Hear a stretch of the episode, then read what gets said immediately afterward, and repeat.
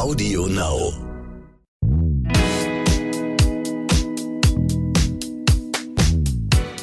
Hallo und herzlich willkommen zu So bin ich eben, euer Psychologie-Podcast mit Stefanie Stahl und Lukas Klaschinski. Yes. Und heute wollen wir darüber leben, wie es ist, im Hier und Jetzt zu leben und vor allem, wie man da hinkommt. Das sagt sich ja immer so einfach, ne? Ist aber eigentlich in der Praxis gar nicht so leicht. Wie ist es für dich?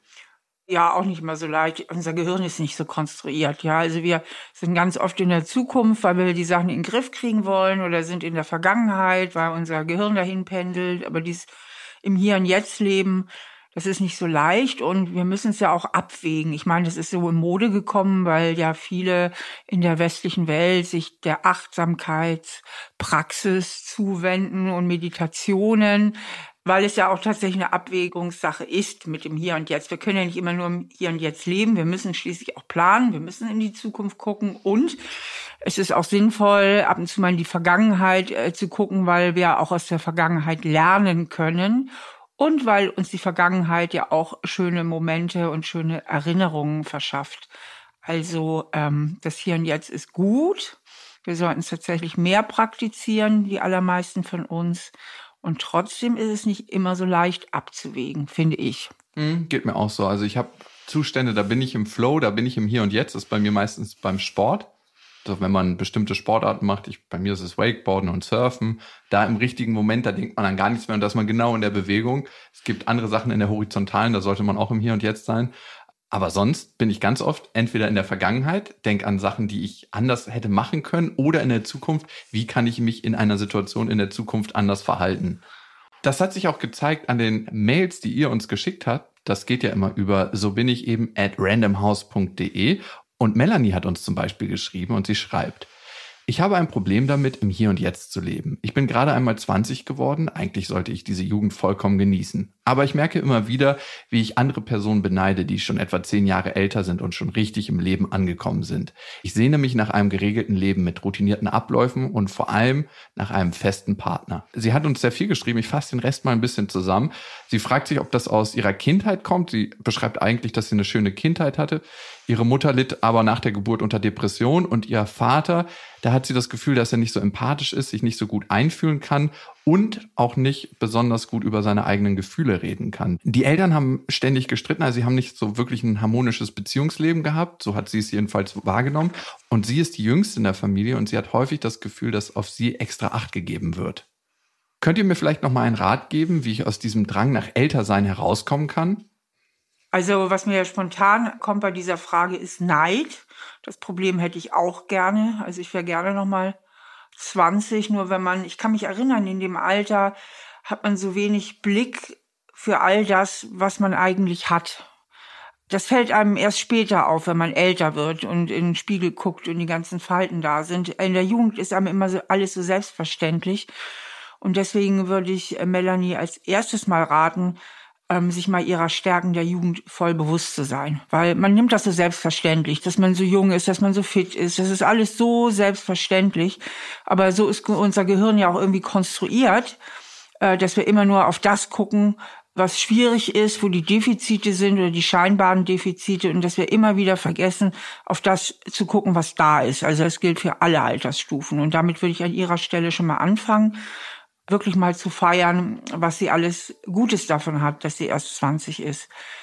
Zum anderen spricht für mich aus ihrer Frage ein ziemlicher Drang danach, dass sie gerne alles im Griff haben möchte, dass sie sehr viel Sicherheit braucht. Ähm, so ein Drang, die Dinge abzuschließen und alles geordnet zu haben. Und das könnte natürlich viel mit ihrem Hintergrund zusammenhängen.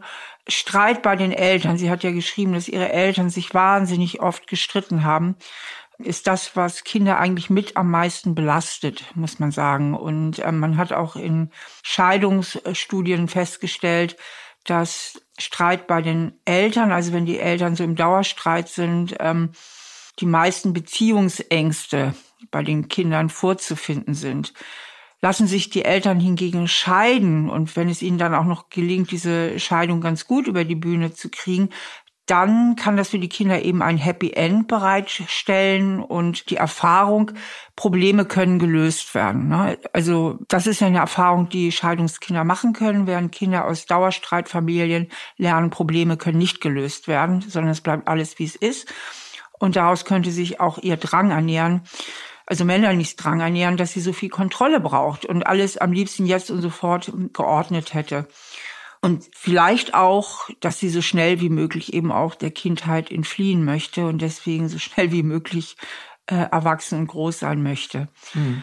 Was würde ich ihr raten? Ich würde ihr raten, dieses Sicherheitsbedürfnis, das sie hat, mehr in ihrem jetzigen Alltag zu integrieren. Also, dass sie guckt, wo kann ich denn hier und jetzt in meinem Alltag mir ein größeres Gefühl von Sicherheit etablieren äh, vielleicht durch klare Strukturen, vielleicht durch ähm, mehr Rituale, vielleicht durch einfach Dinge, wo sie mal kreativ drüber nachdenkt und sich überlegt, was vermittelt mir Sicherheit. Und dann kommen wir natürlich zu meinem Lieblingsthema auf die Sicherheit im Innenraum. Denn letztlich wird es ja auch bei Melanie ähm, wie so oft um Selbstwertgefühl gehen dass sie da mal tiefer in sich schaut. Wie zuversichtlich bin ich eigentlich? Also welche Selbstsicherheit spüre ich in mich? Denn was sie ja letztlich hat, ist ein bisschen wenig Vertrauen in sich selbst und in das Leben nach dem Motto, es wird schon irgendwie alles gut werden oder ich kriege das schon irgendwie alles hin. Also da, glaube ich, fehlt ihr so ein tieferes Vertrauen in sich selbst. Hm. Was auch gar nicht so leicht ist, ne, das zu gewinnen und das ja, einfach für sich zu entwickeln, wenn die Basis erstmal nicht so gesetzt wurde in der Kindheit. Und ich glaube, das kann ein langer Prozess sein. Also, du sagst ja immer, das geht schnell, ne? Ich, kann schnell gehen. Ja, ich glaube, das ist ein ganz schöner Prozess und das ist für viele ein lebenslanger Prozess. Und diese Sache im Hier und Jetzt leben, ich meine, das ist, glaube ich, auch eine Königsdisziplin einfach. Mönche meditieren dafür Jahrzehnte, um das zu tun. Das darf man immer nicht vergessen. Das ist immer so, das ist so ein, so ein Vibe, der aufgekommen ist und macht das mal und jetzt kriegen wir das alle hin. Aber am Ende ist es eine Königsdisziplin. Es ist, sind die Olympischen Spiele. Ja, ähm, ich habe da ja immer meine Lieblingsübung, die habe ich auch schon oft erwähnt. Äh, Tappen und umschalten. Mhm. Und das ist einfach so eine Trainingssache. Also Melanie kann sich einfach daran üben, sich immer wieder zu ertappen, wenn sie gedanklich in die Zukunft geht und dann umschaltet auf das Hier und Jetzt, indem sie sich einfach genau auf das konzentriert, was sie gerade macht. Ja, und die eigene Endlichkeit zu erkennen, das hilft mir immer. Also ich hatte jetzt eine Situation, bei mir schläft meine Tochter manchmal noch im Bett und dann ist sie nachts manchmal so wuselig und ich bin dann wach weil ich mir denke, ey, hör auf hier rum zu äh, krabbeln. Genau, hör auf hier rum zu krabbeln wie so ein kleiner Wurm. Und dann verkriecht sie sich in der Armbeuge und letzten Endes denke ich mir in dem Moment, es wird vielleicht 500 so eine Situation geben. Und in 10, 15, 20 Jahren wird sie erwachsen sein und ich denke positiv an diese Sache zurück. Und das hilft mir, auch die Momente zu genießen, gegen die ich eigentlich Abwehr habe. Zu mhm. wissen, dass es alles immer nur ein ganz, ganz kleines Zeitfenster ist, ein ganz, ganz kleiner Ausschnitt und wir alle irgendwann gehen müssen. Und dass diese Zeit, die wir uns in der Zukunft erhoffen, meistens eine Illusion ist, wenn wir sie nicht im Jetzt ändern. Mhm. Melanie, vielen Dank für dein Vertrauen und viel Glück auf deinem Weg. Ähm, das Hier und Jetzt begleitet uns natürlich in dieser Folge. Lucy hat uns geschrieben, sie ist 42. Ja, Lucia schreibt, ich kann mich nicht so gut fallen lassen und schiebe viele Entscheidungen, die eine gemeinsame Zukunft betreffen oder auch unemotionale Themen wie zum Beispiel Geldanlagen, immer wieder auf die lange Bank bis sie sich irgendwann von selbst erledigen. Sobald das geschieht, traure ich der verpassten Gelegenheit hinterher. Zum Beispiel einem Kinderwunsch, für den ich zu alt bin, weil ich mich nicht zur rechten Zeit committen konnte. Wie kann ich das zukünftig besser machen und nicht noch 20 Jahre in die Zukunft denken oder der Vergangenheit hinterherhängen? Ich lebe doch jetzt. Lucia, mein Lieblingsspruch zu Menschen, die keine Entscheidungen treffen, ist, keine Entscheidung zu treffen, ist auch immer eine Entscheidung. Also das ist dann auch eine Entscheidung, die du getroffen hast. Zwar inaktiv, aber trotzdem ist es eine Entscheidung. Und das, finde ich, muss man sich ganz klar machen. Ich gebe dir da völlig recht, äh, Lukas. Das ist letztlich auch eine Entscheidung, äh, sich nicht zu entscheiden. Und ich denke, das große Thema von Lucia ist das Thema Unabhängigkeit. Sie will sich einfach nicht festlegen, weder mit Kind noch mit Geld. Äh, und von daher hat sie diese Entscheidungsschwäche auch. Und ähm, die Frage wäre natürlich, der sie mal nachgehen dürfte, woher diese Angst vor Festlegung eigentlich kommt.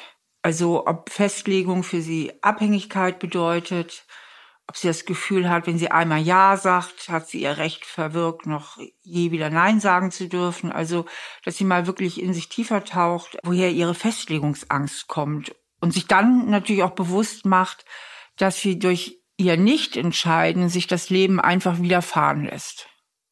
Also sie gestaltet es ja nicht, mhm. sondern es wird dann letztlich für sie entschieden und dass sie paradoxerweise, obwohl sie ja die Angst hat, sich festzulegen und damit angebunden zu sein, viel freier wäre, wenn sie ihr Leben mehr mitgestalten würde, indem sie eben selbst aktiv entscheidet. Komisch manchmal, wie so ein Muster dafür sorgt, dass eigentlich das Gegenteil erzeugt wird von dem, was ich möchte. Freiheit, ich lasse das Leben so geschehen, kreiere nicht mit, gestalte nicht mit und deswegen fühlt es sich vielleicht auch so an, also ihr Glaubenssatz wird verstärkt, das Leben widerfährt mir. Genau. Und dahinter steckt ja häufig eben auch so eine, so eine Angst, eigentlich Fehler zu machen. Menschen, mhm. die eine Entscheidungsschwäche haben, haben oft Angst, sich falsch zu entscheiden und dann eben auch ähm, die Konsequenzen der falschen Entscheidung schlecht aushalten zu können. Also jemand, der jetzt ein gutes Selbstwertgefühl hat, der hat nicht so viel Versagensangst aus zwei Gründen. Erstmal traut er sich mehr zu, das Richtige zu tun und zweitens äh, traut er sich mehr zu, es auszuhalten, wenn er das Falsche gemacht mhm, hat. Das hat ja mhm. immer diese zwei Seiten. Ähm, also ich denke, dass da bei Lucia eben auch die Angst irgendwie zu versagen, beziehungsweise die falsche Entscheidung zu treffen dahinter steckt. Und was eben auch bei Entscheidungsproblemen oft dahinter steckt, ist, dass die Betroffenen nicht so einen guten Zugang zu ihren Gefühlen haben, weil letztlich sind es ja immer die Gefühle, die den Ausschlag geben. Mhm. Und vor allen Dingen Menschen, die eher überangepasst sind, sprich, die eigentlich mehr besorgt sind, es immer den anderen recht zu machen als sich selbst, haben oft diesen Kontakt zu ihren eigenen Bedürfnissen und Wünschen verloren, weil sie so gut trainiert darin sind, die Wünsche der anderen zu erfüllen. Mhm. Und da ist es eben wichtig, diesen Zugang zu den eigenen Gefühlen wieder mehr zu trainieren. Und das kann man, indem man einfach mehr darauf achtet und äh, öfter mal in sich geht und mehr spürt, wie geht es mir. Und gerade bei Entscheidungsschwierigkeiten gibt es eine sehr nette Übung. Und zwar geht die so, dass man sich einfach mal etwas vorstellt, von dem man weiß, man ist unbedingt dafür. Das kann auch ruhig was Politisches sein oder so, aber wo man genau weiß, ja, da bin ich unbedingt dafür. So. Und dann spürt man mal in sich hinein, wie sich das anfühlt, wenn man ein ganz klares Ja hat. Mhm. Und entsprechend macht man das, äh, dass man mal fühlt, wo man ganz dagegen ist, also wo man ganz klares Nein hat. Ja, das, das können Menschen sein, das kann was Politisches sein, einfach nur, wo man genau weiß, finde ich schrecklich oder finde ich nicht gut. So, wie fühlt sich das im Körper an? Mhm wenn ich wirklich dafür bin, beziehungsweise wenn ich wirklich dagegen bin, weil all diese Dinge werden letztlich körperlich gefühlt. Also jedes Gefühl, das wir haben, merken wir, mhm. weil der Körper äh, ein Signal gibt. Und wenn wir den Körper nicht gut genug merken, also nicht spüren, dann spüren wir auch nicht, wie wir uns entscheiden sollen und was sich für uns im wahrsten Sinne des Wortes richtig anfühlt. Sie hat noch einen ziemlich interessanten Satz geschrieben zu ihrem Hintergrund, wie sie sozialisiert worden ist. Und das ist ein Glaubenssatz und den hat sie verinnerlicht, dass sie als Frau immer selbstständig bleiben muss und sich nicht in eine finanzielle oder emotionale Abhängigkeit begeben darf. Genau, das habe ich ja am Anfang auch gesagt, dass sie ein Riesenthema mit Unabhängigkeit hat. Mhm. Und wenn das ihr Glaubenssatz ist, dann wäre es halt wirklich wichtig daran zu arbeiten, denn sonst ist sie zu abhängig von diesem Glaubenssatz. Genau. Und, das und dann das kann sie sich auch wieder nicht frei entscheiden. Also, weil wir kommen ja ohne gewisse Abhängigkeiten gar nicht aus. Ja. Also wenn wir zum Beispiel eine glückliche Beziehung führen möchten, dann kommen wir um das Thema Abhängigkeit gar nicht herum. Ja, und wenn wir die Abhängigkeit scheuen wie der Teufel das Weihwasser, dann sind wir auch wieder abhängig von unserer Unabhängigkeit. Ja, also das kann uns ja auch in die äh, Isolation hineinführen. Das finde ich das Interessante, dass sich das im ersten Moment vielleicht frei anhört, aber genauso abhängig ist. Und das muss man sich, glaube ich, einmal bewusst machen, um dann freier zu agieren und freier handeln zu können. Und als letztes würde ich gerne noch hinzufügen, dass eben nicht jede Entscheidung 100 Prozent sein muss. Also auch wenn sie mit 80 Prozent gutem Gefühl etwas entscheidet, ist das besser als keine Entscheidung zu treffen. Ja, und vor allem, wann fällt man Entscheidungen mit 100 Prozent gutem Gefühl? Also wann hast du es mal gemacht? Was war deine letzte Entscheidung, wo du 100 Prozent ein gutes Gefühl hattest? Ach, im Alter ist ja ständig, sind doch kleine Entscheidungen, oder? Ja, gut. Ja, meistens 100 Prozent gutes Gefühl, äh, wenn ich zum Beispiel was zu Mittag esse, dann freue ich mich darauf. Ich 100 Prozent. Und morgens auf den Kaffee auch. Okay, gut, gut, gut. Ich bei mir, wenn ich ausmiste, wenn ich so Sachen habe, wo ich weiß, eigentlich die benutze ich nicht mehr und wenn ich die dann irgendwie irgendwo reingebe zum Verschenken und jemand holt die ab und es ist weg, dann habe ich zu 100 Prozent gutes, erleichtertes Gefühl. Okay, aber ich finde das gut, sich mal mit diesem Gefühl zu verbinden. Was macht mir denn wirklich ein richtig gutes Gefühl und was macht mir ein schlechtes Gefühl und dafür sensibler zu sein und dafür auch ein Bauchgefühl entwickeln. Ne? Dieses, das springt ja eigentlich automatisch an. Wir haben das, aber wir haben es manchmal verlernt, darauf zu hören. Und das wieder zu trainieren, um es besser nutzen zu können. Manche nennen es diese höhere Intelligenz, andere nennen es das Bauchgefühl, finde ich total sinnvoll und richtig.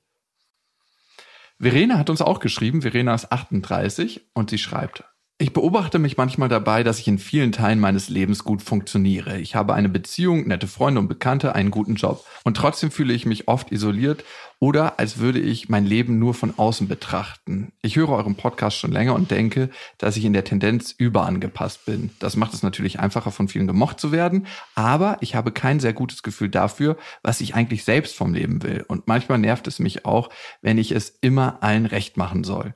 Wie kann ich mich selbst besser spüren und wie finde ich heraus, was mir wirklich das Gefühl gibt, lebendig zu sein? Ich denke, äh, Verena spricht hier für sehr viele, weil ganz, ganz viele Menschen ähm, leben in dieser tendenziellen Überanpassung. Und äh, diese Überanpassung kommt ja in der Regel aus der Kindheit. Ja, also wenn die Eltern aus welchen Gründen es auch immer es nicht so gut geschafft haben, uns so als ganze Wesen mit allem, was so zu uns gehört, so anzunehmen. Ähm, gar nicht mal, weil sie uns nicht geliebt hätten, sondern weil sie vielleicht selbst zu manchen eigenen Gefühlen nicht so einen guten Kontakt haben, dann lernen die Kinder ja, ähm, sich so anzupassen, dass sie trotzdem mit den Eltern gut klarkommen. Und wenn es um das Gefühl der Authentizität geht, dann heißt das ja übersetzt, was ist authentisch? Das ist erstmal ein abstraktes Wort, aber wenn man das herunterbricht, bedeutet authentisch eigentlich nichts anderes, als dass man zu all seinen Gefühlen einen guten Zugang hat und zu seinen Wünschen und zu, Bedürfn zu seinen Bedürfnissen. Was ja nicht bedeutet, dass man die alle auslebt oder nicht regulieren kann, aber dass man das alles als zugehörig erlebt. Und wenig authentisch fühlt man sich, wenn man gewisse Gefühle nicht haben darf oder nicht fühlen darf. Darum geht es ja. Und daher kommt auch dieser Wunsch von Verena, sie möchte lebendig sein. Man fühlt sich lebendig, wenn man zu allen Gefühlen guten Zugang hat. Und was die Verena eben meines Erachtens hat oder was ihr Problem ist und was sie versucht durch Überanpassung äh, zu lösen, sie hat eine große Angst vor Zurückweisung. Und das ist ihr Motiv, äh, es möglichst allen recht zu machen. Denn wenn ich es allen recht mache, dann kann mich keiner ablehnen, dann kann keiner etwas gegen mich haben. Das heißt, Verena lebt eigentlich von ihrer Motivlage her, also von ihrer Motivation in einem Vermeidungsmotiv. Ja, sie möchte Dinge vermeiden. Sie möchte nämlich vermeiden, dass man sie zurückweist. Dazu muss man psychologisch sagen, ähm, es gibt nur zwei Richtungen, in denen wir uns bewegen können. Und das ist Annäherung und Vermeidung. Und Annäherung und Vermeidung sind auch ganz wichtige psychologische Basisbegriffe, weil ähm, diese unsere Motivation am besten beschreiben. Ja, wollen wir uns etwas annähern oder wollen wir etwas vermeiden? Und hier geht es immer ursprünglich um unser viertes psychologisches Grundbedürfnis, nämlich dass wir immer Lustgefühle bekommen wollen und Unlustgefühle vermeiden wollen. Und Verena möchte die Unlustgefühle vermeiden, abgelehnt zu werden. Das mhm. ist ihr Vermeidungsprinzip. Und ähm, das hat natürlich viel mit ihrer Kindheit zu tun.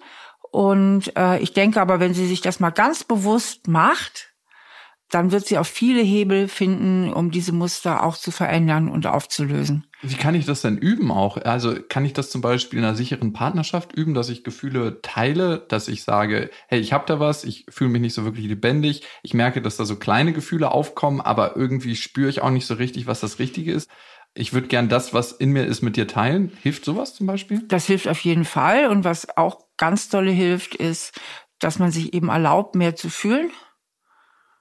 Okay. Und dass man diesen eigenen Gefühlen mehr Raum gibt. Und ähm, dass man dann eben trainiert, in Beziehungen, die sich erstmal sicher anfühlen, wie mit Freundinnen oder mit der Familie oder auch in der Partnerschaft, diesen Gefühlen einfach auch mehr Raum zu geben. Also, dass man mal sagt, ja, ich finde das aber gut oder ich hätte das gern oder jetzt fühle ich mich so oder jetzt fühle ich mich so.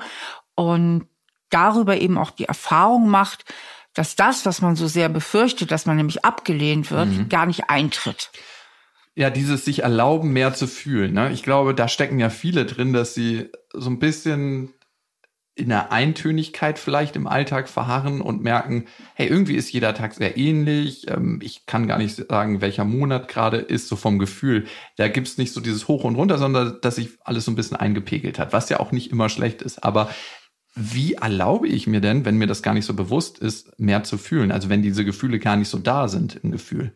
Ja, deswegen sage ich ja, äh, sollten die im ersten Mal trainiert werden. Da gibt es mhm. eben diese Möglichkeit, dass man im Alltag immer wieder darauf achtet. Diesen Tipp habe ich ja hier schon sehr oft gegeben, äh, dass man immer mal wieder innehält und in sich spürt.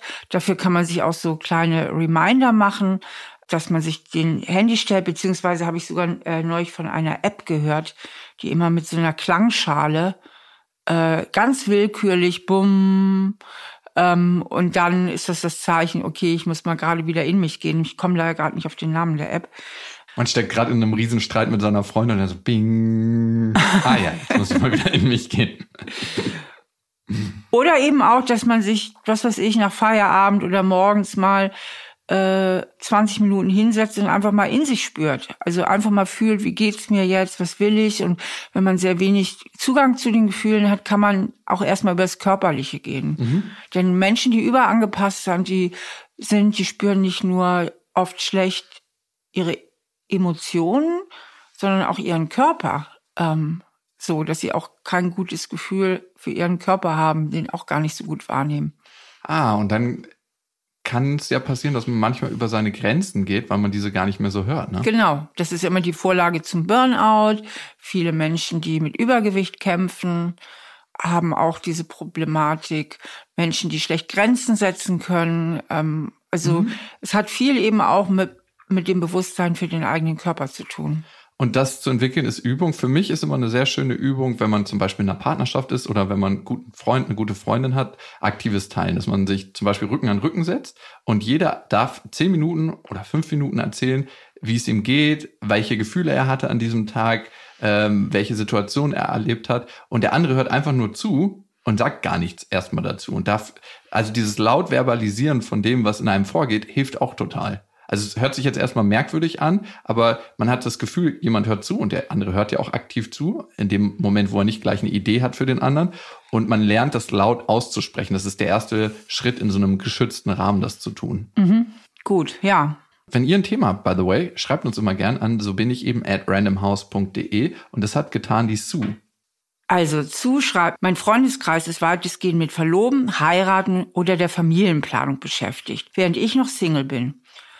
Und auch obwohl ich Hobbys, eine schöne Wohnung und einen meist erfüllenden Job als Ärztin habe, erlebe ich mich häufig in einem Zustand des, wenn ich doch endlich mal den richtigen Mann gefunden hätte, dann beginnt mein Leben erst und kann das hier und jetzt eigentlich nicht richtig genießen. Manchmal falle ich insbesondere an den Wochenenden eher in ein tiefes Loch der Einsamkeit, anstatt mich auf mich selbst zu konzentrieren, mein aktuelles Leben, den Ausbau meiner Stärken und Hobbys und auf all das, was ich eigentlich tun sollte. Und Ihre Frage ist, was kann ich tun, um mich mehr mit mir selbst in der jetzigen Situation als Single zu identifizieren, anstatt ständig darin verhangen zu sein, dass ich keine Partnerschaft habe? Hm. Ja, und wenn du eine Partnerschaft hättest, würdest du dich vielleicht danach sehen, Single zu sein. Ich glaube, eine Sache ist ganz, ganz wichtig anzuerkennen. Und ich bin gerade dabei, das für mich zu realisieren. Ähm, Buddha hat es mal gesagt. Ich glaube, Buddha hat zwar nicht Englisch gesprochen, aber ich kenne es nur auf Englisch. Life is suffering. Also so eine ganz, ganz. Leben ist Leiden, du Nase. Ja, ja, aber dass man so ein. Suffering. Leben ist Leiden. Das weiß ja sogar ich, die sich da weniger mit beschäftigt. Du, dass es so ein ganz, ganz latentes Leid immer gibt. Und manchmal ist es höher ausgeprägt und manchmal niedriger. Also, und das vereint uns alle. Also eine ganz kleine latente Unzufriedenheit. Ich glaube, es gibt keinen Menschen auf der Welt, der das nicht in sich hat. Es sei denn, man ist erleuchtet, man ist im Nirvana und man hat das dann nicht mehr. Aber das ist das, was uns verbindet. Egal, ob du Jay-Z, Beyoncé, ähm, Bill Gates bist oder jemand, der draußen die Straße fegt. Das ist das, was uns verbindet. Und Leiden entsteht immer dann, wenn wir die Diskrepanz nicht zwischen der aktuellen Situation, in der wir sind, und der Situation, die wir uns wünschen, aushalten, dass es da ein Gap gibt. Das ist total super, was du gerade sagst, weil dafür gibt es ein tolles Wort, ein psychologisches, das heißt Inkonsistenz. Und da sind wir wieder bei der Motivationspsychologie. Das heißt, von morgens bis abends streben wir eigentlich danach, dass wir irgendwie Konsistenz erzeugen. Das heißt, dass wir das bekommen, was wir erwarten. Was daran sehr interessant ist, und da werden jetzt viele Schattenkinder nicken, dass das eben auch so weit geht, dieses Konsistenzprinzip, dass wir an schlechten alten Selbstbildern festhalten, weil sie Konsistenz in uns erzeugen, weil wir es kennen, weil es genau das ist, was wir erwarten, mhm. äh, anstatt uns auf neues Terrain zu begeben, also Neues zu wagen. Und für diese Konsistenz tut unser Gehirn ganz viel. Also unser Gehirn ist deswegen auch sehr lose mit der Realität da draußen verbunden, weil unser Gehirn die Realität eigentlich gar nicht interessiert. Unser Gehirn interessiert nur, dass wir Konsistenz erhalten, ja. So, jetzt sind wir aber ein bisschen weit von der zu. Das ist aber ein wichtiger Punkt, den du gesagt ja. hast, weil dieses Gefühl der Konsistenz ist auch physiologisch abgespeichert. Das macht was mit uns hormonell. Absolut. Und das ist auch das Schwierige, wenn wir nur kognitiv daran gehen und nicht körperlich als Gefühl. Du bist ja auch immer sehr viel mit Nachspüren und wie fühlst du dich dabei, damit das auch auf der physiologischen Ebene abgespeichert wird. Also wir müssen beides vereinen, das Kognitive und das Physiologische. Erst dann sind wir auch auf den beiden Ebenen konsistent. Und wenn das nicht abgebildet wird in der Psychotherapie zum Beispiel, dann hilft das Kognitive nicht, weil das Physiologische ist eigentlich immer das Stärkere, weil das unterbewusst ist und uns dann reinholt in diesen alten Zustand, in dem wir uns konsistent fühlen, mit zum Beispiel unseren negativen Glaubenssätzen. Ja, mit einer Einschränkung. Äh man kann sehr viel durchs Kognitive auch das Emotionale verändern. Das hat man jetzt auch hirnphysiologisch rausgefunden. Ne? Also der Verstand und die Kognition wurde, glaube ich, in den letzten äh, Jahren vielleicht in der Psychologie und Psychotherapie ein bisschen unterschätzt. Also was da eben auch fertigbringen kann. Okay. Aber ich möchte jetzt nochmal zu Sue zurück, äh, die sich so sehr sehnt nach einer Beziehung und irgendwie nicht so gut genießen kann, dass sie Single ist. Äh, ich möchte dazu eigentlich als erstes mal sagen, dass ich das total gut verstehen kann. Das geht ganz vielen Menschen so. Ganz viele Menschen haben so einen tiefen Bindungswunsch und fühlen sich tatsächlich ein bisschen einsam auch. Und das ist auch was Menschliches. Äh, wir haben deswegen ja auch diesen Bindungswunsch, respektive das Gefühl der Einsamkeit, wenn diese Bindung eben nicht so da ist, äh, weil die Natur ja auch will, dass wir uns binden. Und ähm, irgendwie, was ich in dieser Mail vermisse, ich habe nicht den Eindruck, dass sie besonders viel sucht.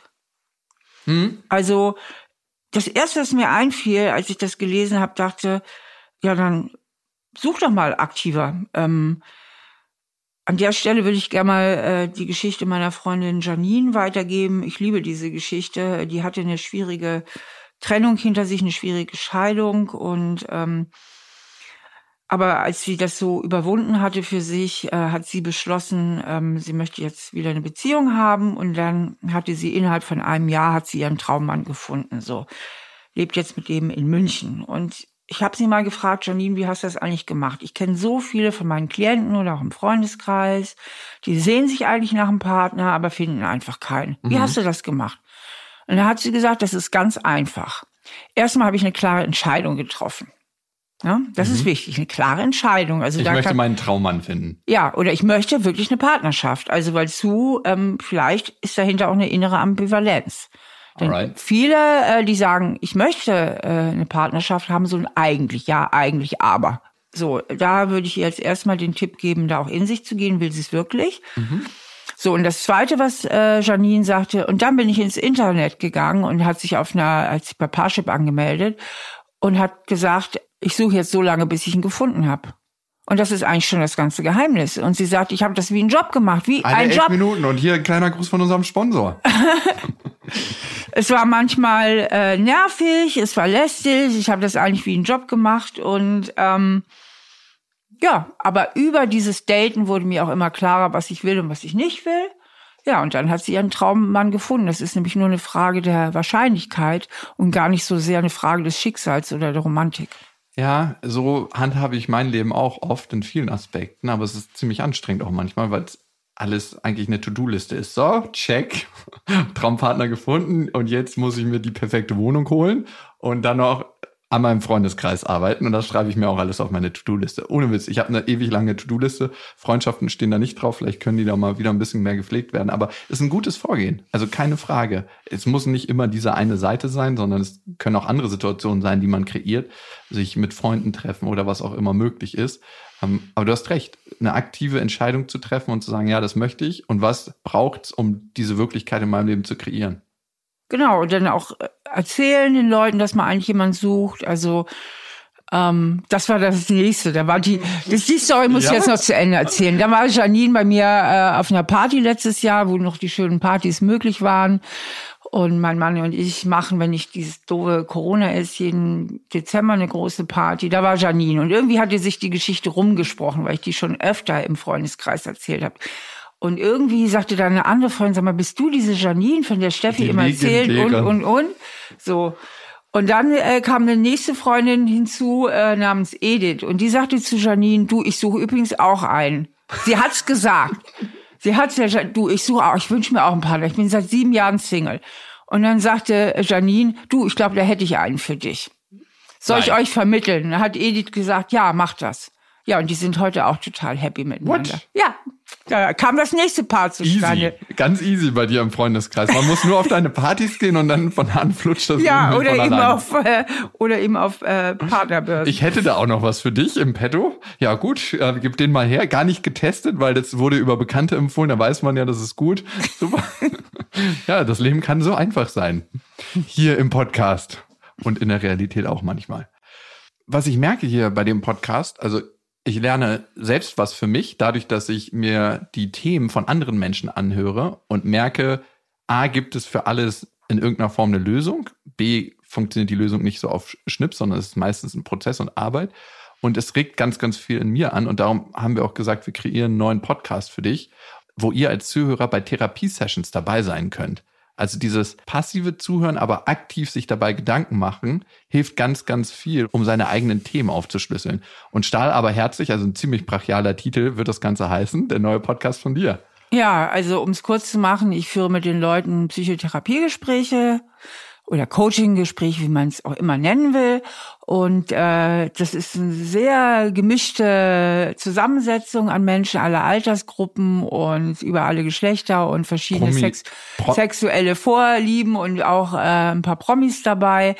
Und da könnt ihr dann direkt zuhören und zwischendurch gibt's aber auch immer sowas wie so eine Metaebene, dass ich da nochmal reinspreche und nochmal bestimmte Sachen ein bisschen genauer ausführe oder irgendwo nochmal so in die Tiefe gehe, so dass ihr so richtig auch mitbekommt, äh, warum ich jetzt was sage oder tue. Ja, das finde ich ziemlich krass, weil sehr wenig Psychologen lassen sich in ihren eigenen Handwerkskoffer gucken. Und das finde ich ziemlich mutig von dir. Also es ist auch was für Menschen, die Psychologie studieren, Psychologie studiert haben oder Psychologie studieren wollten und es nicht getan haben. Also ich merke, du machst deinen Handwerkskoffer auf, aber man arbeitet halt nicht in der Theorie, sondern ganz, ganz real an den Themen von Menschen. Also in der ersten Folge ist zum Beispiel Vicky da, die Polyamor lebt und damit eigentlich was anderes überdeckt. Und das finde ich das Spannende, dass manche Sachen so extrem scheinen im anfänglichen Bild und dann, wenn man tiefer reingeht, denkt man, ah, okay, das steckt dahinter und dabei hilfst du sehr gut in der Metaebene, aber auch im aktiven Prozess, das aufzuschlüsseln. Stahl aber herzlich, so heißt der Podcast, den gibt es ab dem 20. Januar überall, wo es Podcast gibt auf Amazon Music, auf Spotify, auf Deezer, auf iTunes. Hinterlasst da gerne Kommentare. Der Podcast ist ja ganz frisch. Das heißt, wenn ihr da eine Bewertung hinterlasst, Sternchen, dann hilft das uns ähm, zu sehen, wie wir den Podcast noch umgestalten können. Wenn ihr Gästewünsche habt, vielleicht auch Promis, könnt ihr die auch direkt da reinschreiben. Und natürlich hier auf Audio Now. Ich hoffe, wir hören uns beim nächsten Mal wieder und auch im neuen Podcast. Bis dahin. Tschüss. Audio Now.